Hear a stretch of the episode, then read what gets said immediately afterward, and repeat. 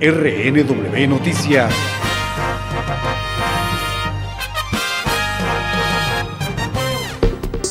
México ha alcanzado un nuevo hito en la epidemia homicida que vive desde hace más de una década. El país de 120 millones de habitantes registró durante el primer año del gobierno de Andrés Manuel López Obrador un récord de asesinatos. Las 35.588 víctimas contabilizadas en 2019 lo convierten en el año más violento desde que se llevan registros con una tasa de 27 homicidios por cada 100.000 habitantes. Entre estas víctimas hay 106 mujeres asesinadas por feminicidios. Colima, un pequeño estado en el Pacífico con menos de un millón de habitantes, ha repetido nuevamente como la entidad más violenta.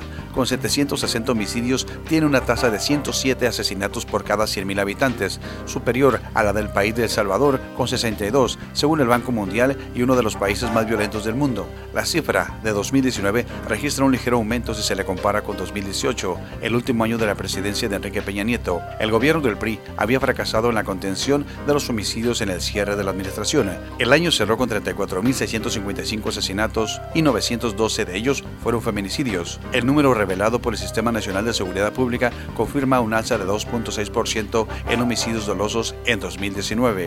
Soy el reportero Jaime Alfonso y la invito para que continúe en sintonía de Reporteros Network Radio. En breve, más información. RNW Noticias.